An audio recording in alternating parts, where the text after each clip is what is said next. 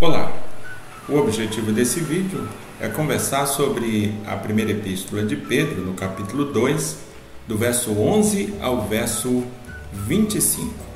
E eu quero convidar você a olhar para esse texto de 1 Pedro, no capítulo 2, do verso 11 ao verso 25, sobre a seguinte temática: um viver coerente. Um viver coerente com a fé que temos em Cristo Jesus. E Sempre é bom lembrar o propósito que o texto de 1 Pedro foi escrito. Sempre é bom, quando estamos estudando um texto bíblico, lembrarmos do propósito desse texto, quando foi escrito. 1 Pedro foi escrito para encorajar cristãos perseguidos e confusos e exortá-los a permanecerem firmes na fé.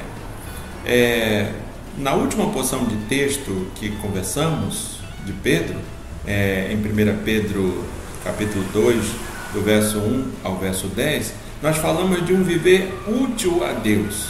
E ali falávamos sobre cosmovisão, responsabilidade, fundamento e status. Hoje, como eu te disse, eu quero falar sobre um viver coerente. E quando nós estamos falando de um viver coerente, olhamos para essa porção de texto, nós vamos ver que Pedro identifica seus destinatários com dois termos: forasteiro e peregrino. Forasteiro, estrangeiro. Peregrino, quem anda por terra estrangeira.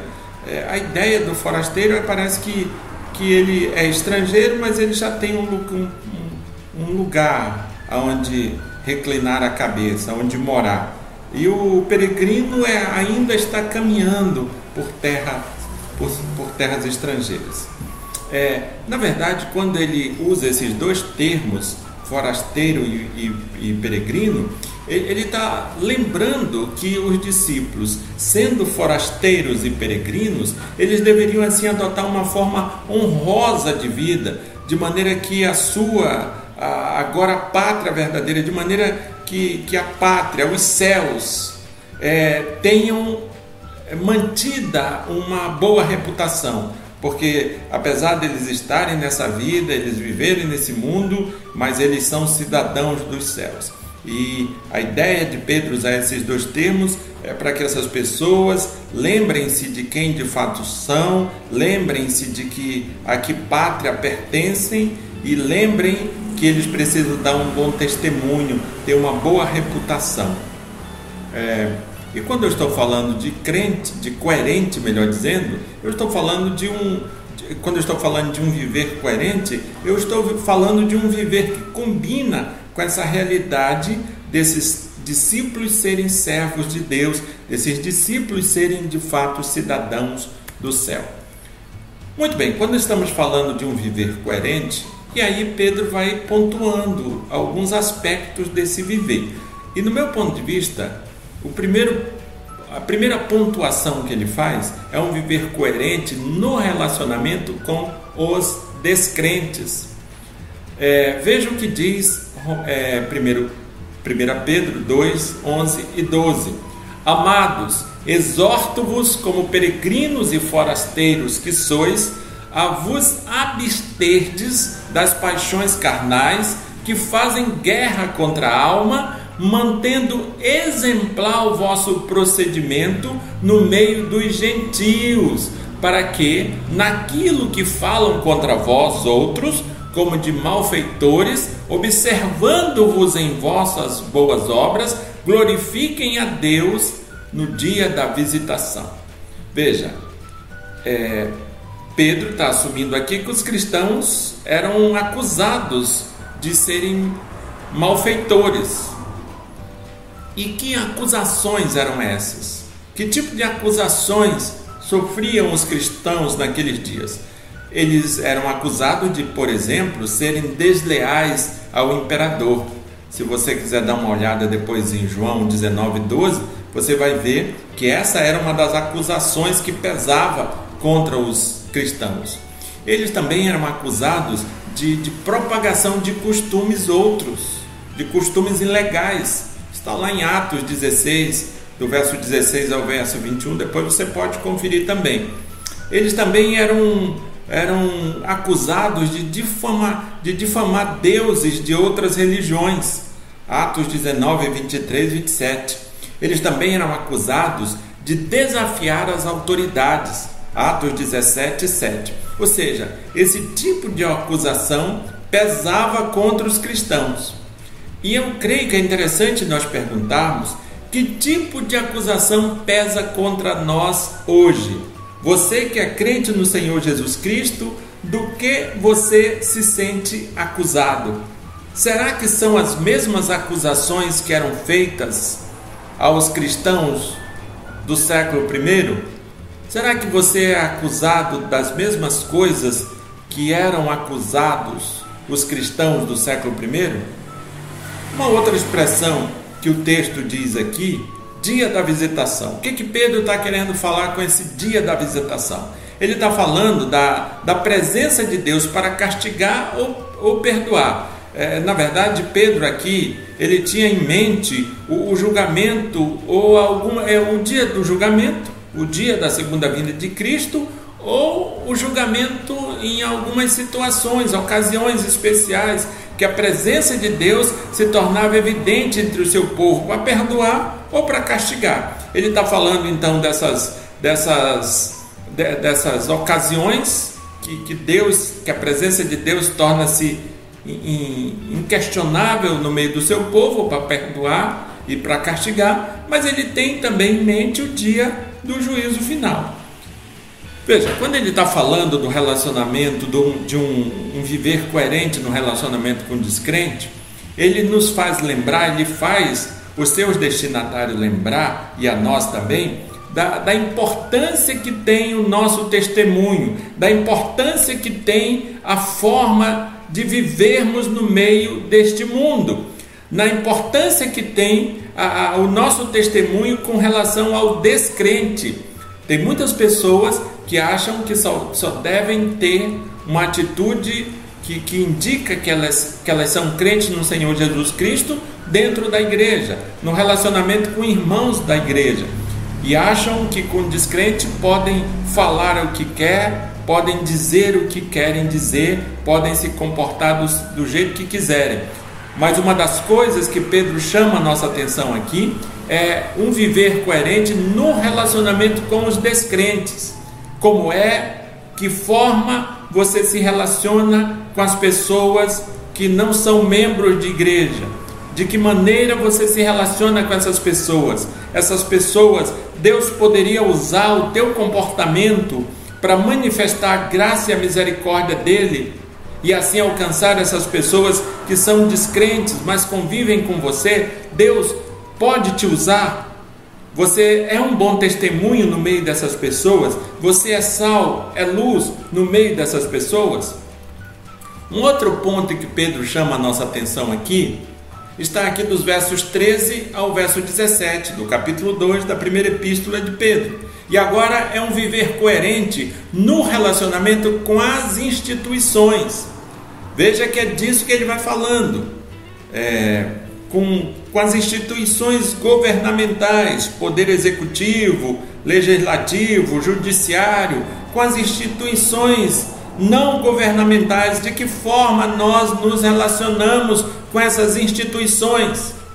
Veja o que ele vai dizendo: sujeitai-vos. O que, que Pedro está querendo dizer com essa expressão, com esse verbo sujeitai-vos? Ou seja, dar o poder de domínio, conformar-se, obedecer. Disso que ele está falando: sujeitai-vos a toda instituição humana por causa do Senhor. Veja, você não vai se sujeitar por conta da, da da representatividade política, por conta do alinhamento político que você tem com esse ou com aquela autoridade. Você vai se sujeitar por causa do Senhor, não é por conta da tua ideologia política partidária, é por causa do Senhor. E aí ele segue o texto e discrimina, quer seja o rei como soberano, quer as autoridades como enviadas por ele, tanto para castigo dos malfeitores como para louvor dos que praticam bem. Ou seja, esse sujeitar-se é a toda e qualquer autoridade constituída entendendo que essas autoridades elas não estão ali porque querem estar simplesmente. Elas estão, elas até acham que estão ali por mérito próprio, porque correram atrás, porque se esforçaram. Mas do ponto de vista bíblico, elas são o que são porque Deus as constituiu, as investiu de poder.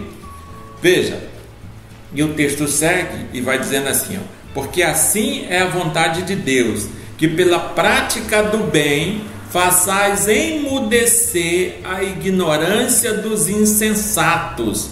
Não é na revolução, não é na, na, na no, no, grito, não é na, na, na gritaria, é pela prática do bem.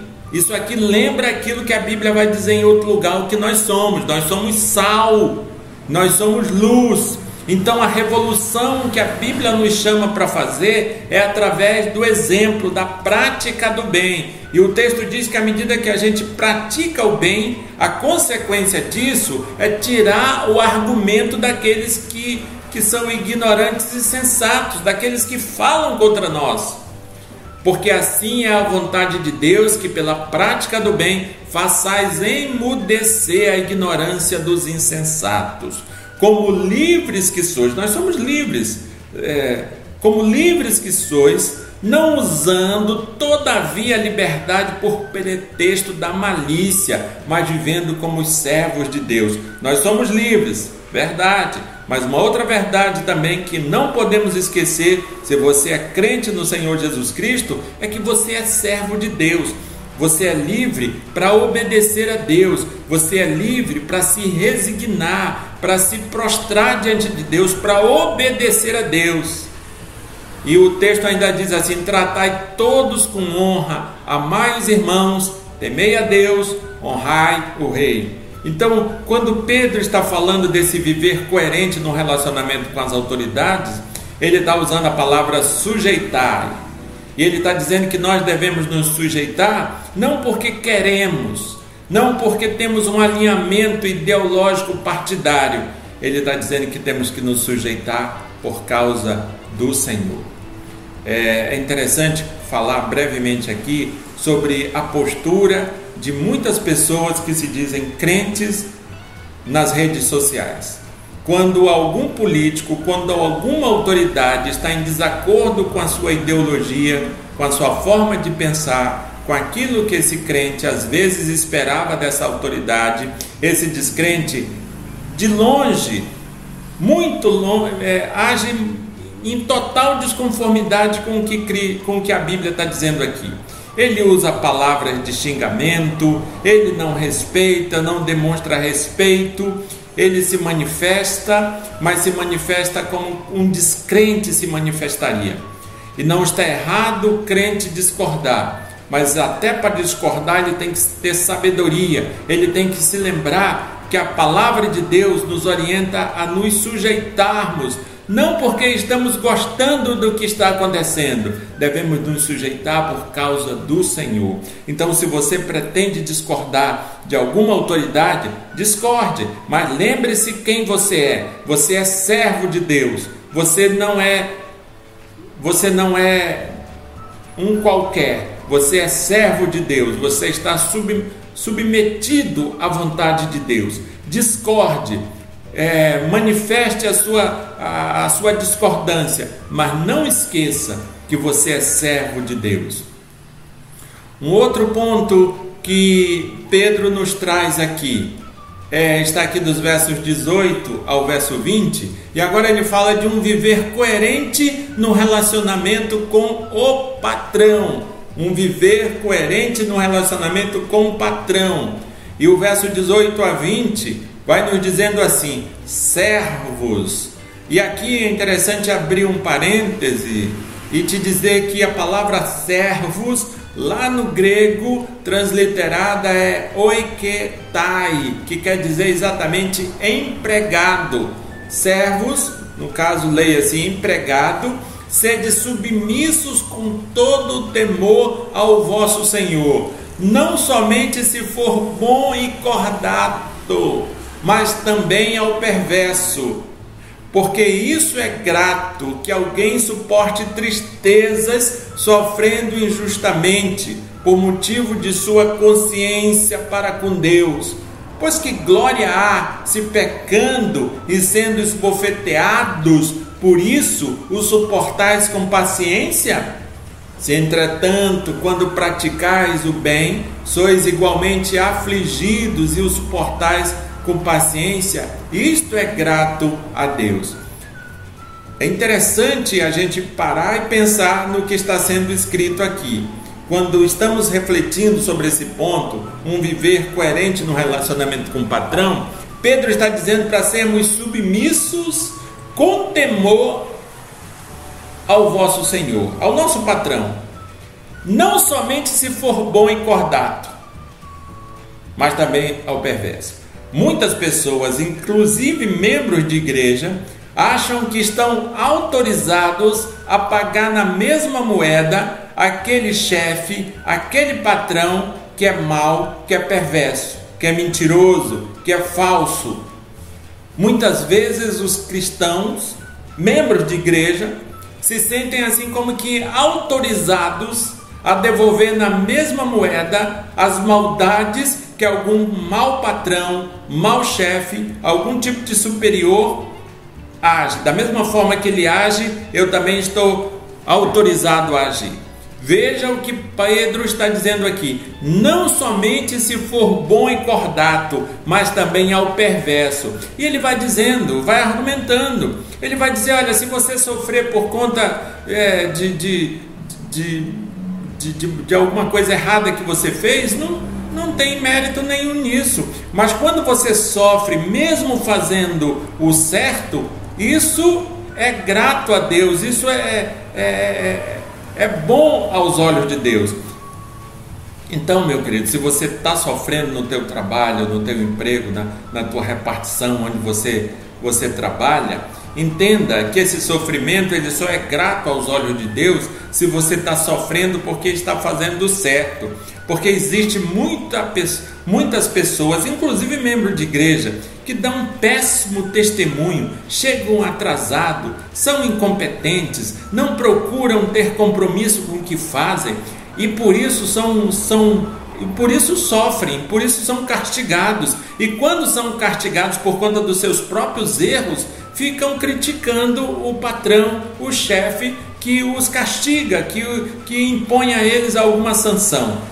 Veja, você, isso só é grato, esse sofrimento só é grato a Deus se você sofrer porque praticou o que é certo aos olhos de Deus. Se você sofre por conta da tua negligência, por conta do teu descaso e da tua competência, esse sofrimento é por tua conta e pelo teu próprio risco.